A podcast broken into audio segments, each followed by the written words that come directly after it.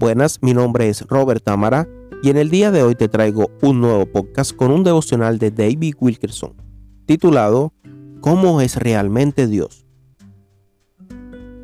En el Antiguo Testamento, el pueblo de Dios lo abandonaba una y otra vez, pero Él siempre los restauraba y los bendecía increíblemente.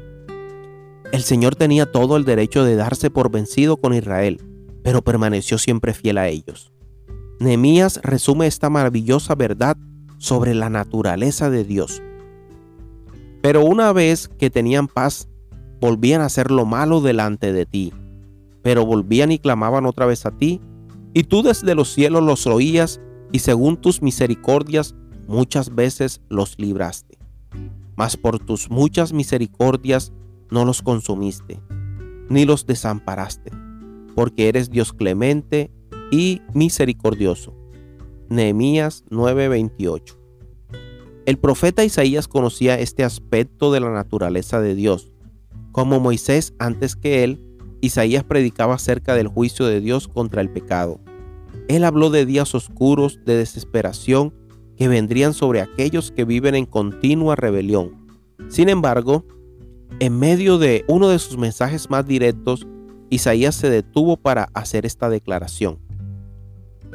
De las misericordias de Jehová haré memoria, de las alabanzas de Jehová, conforme a todo lo que Jehová nos ha dado, y de la grandeza de sus beneficios hacia la casa de Israel, que les ha hecho según sus misericordias y según la multitud de sus piedades. Eso lo dice Isaías 63:7. A todo lugar donde Isaías volteaba veía alejamiento y apostasía en Israel.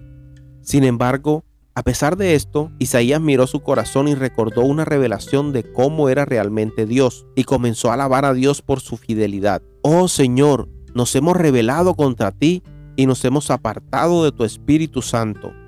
Sálvanos nuevamente por tu gran misericordia. Aviva tu compasión hacia nosotros. Tú estás lleno de misericordia. Más adelante el profeta Joel dijo serias advertencias, pero incluso mientras profetizaba sobre terremotos masivos, y el oscurecimiento del sol y la luna, repentinamente comenzó a hablar de la naturaleza amorosa de Dios.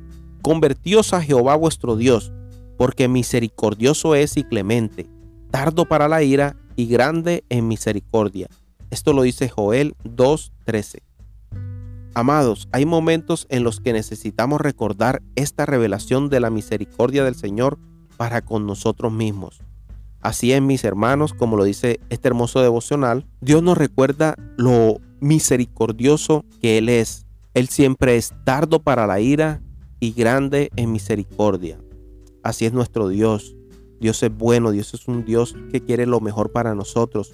Que aunque cometamos errores, tenemos la oportunidad de arrepentirnos delante de Él. Y Él es así, Él simplemente es así, Él es amor, como le dice la Biblia. Dios es amor. En este devocional nos está hablando de ese carácter amoroso que tiene Dios, porque también Dios es un Dios que es fuego consumidor.